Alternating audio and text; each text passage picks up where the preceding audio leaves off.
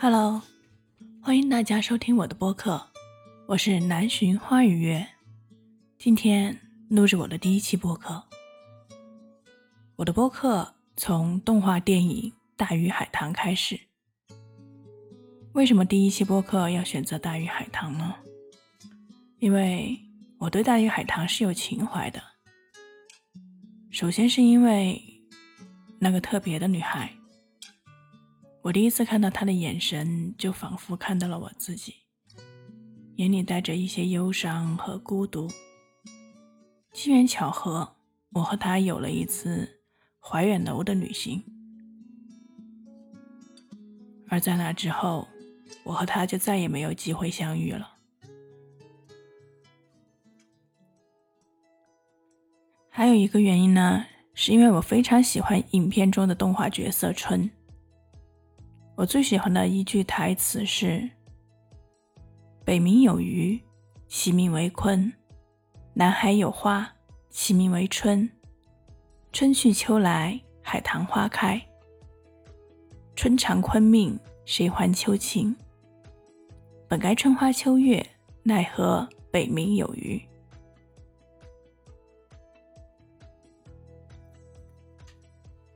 因为在做这期播客之前。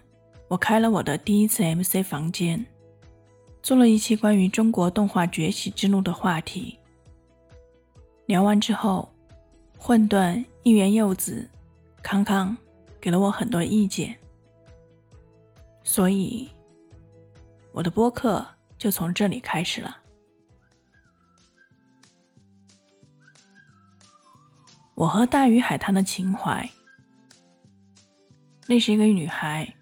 我曾经很喜欢的一个女孩，当我第一次看到她的时候，有一种似曾相识的感觉，感觉我们很久之前就像是认识一样。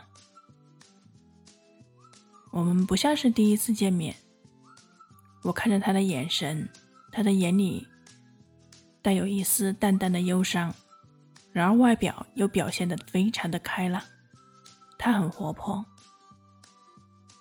后来，因为机缘巧合，我去到了厦门。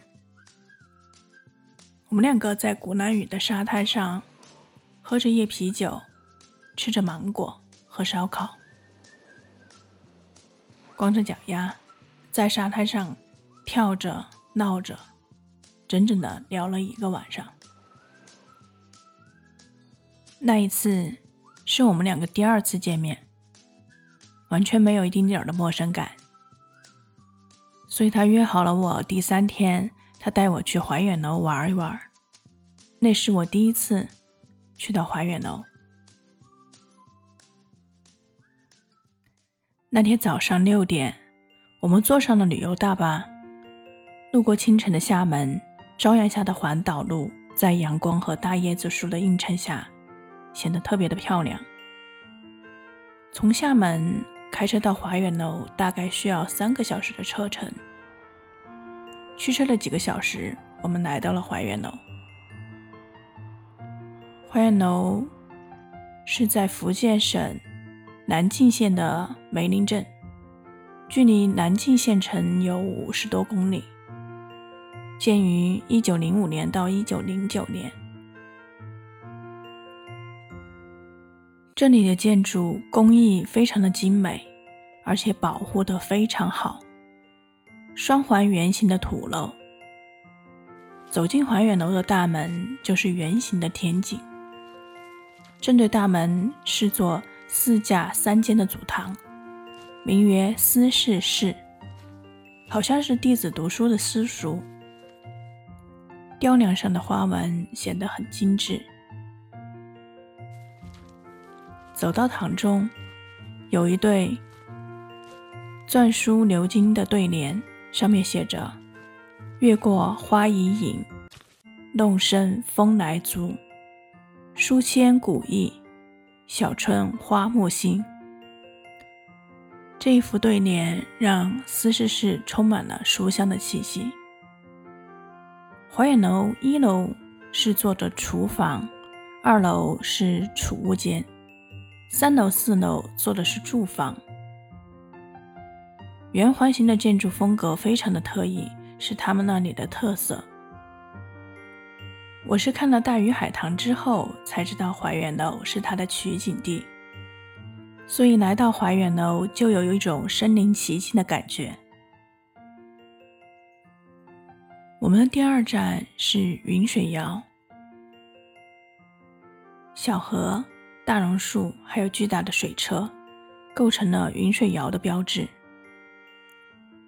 我喜欢春，大鱼海棠电影中的。动画角色，春是梁璇、张春导演的电影《大鱼海棠》中的人物角色，由季万林配音。她是居住在神之围楼里的少女，性格坚强执着。她掌管着海棠花的生长。作为申家族的继承人。他的母亲凤非常希望他能够像自己一样独当一面。春在参加成人礼的时候被一个人类男孩所救，但是为了救春，那个男孩付出了生命。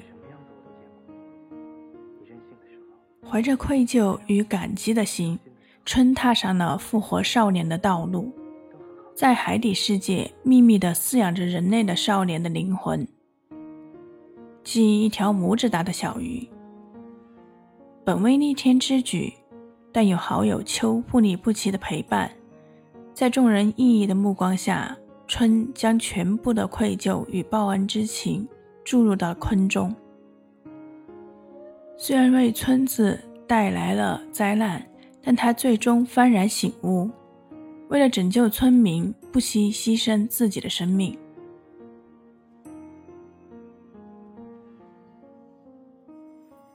他的名字来源于庄子《逍遥游》中的“上古有大春者，以八千岁为春，八千岁为秋”。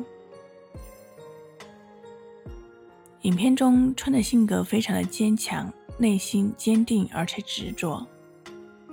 外表上看起来虽然的非常的冷漠和严肃，但是内心是一个非常细腻、善良，并且具有悲悯的感恩之心。的一个女孩，对人类世界充满了好奇，守护着自认为重要的东西，并且始终相信着自己，但是心智却不够成熟，感性多于理性。影片中对于人物的孤独感和呈现，让人印象非常的深刻，自始至终都带有一种空灵的感觉。再加上它的配乐，对人物起到了渲染的作用，能够感受到它有一种非常空灵的忧伤的感觉。还记得电影的最后一幕，最后秋打开了海天之门，坤与春一起返回到了人类的世界。是的，一种孤独的空灵感。就在那天晚上，我和那个女孩回到了海边。我看到她的眼角湿润了，因为第二天我就要走了。这一走，不知道我们还有什么时候还会相遇。然而从那以后，我们真的没有机会再见面了。我面对大海，我一直在想。大海究竟是什么？我首先想到的是孤独，大海是憧憬。我们就像一个海浪，涌起又落下。大海是一条地平线，它是软的。大海又是一面巨大的镜子，我们在里面看到自己的灵魂。大海实际上是我们内心。最柔软而又最坚强的地方，我想，这就是我的第一期播客吧。不管未来怎样，希望你会喜欢。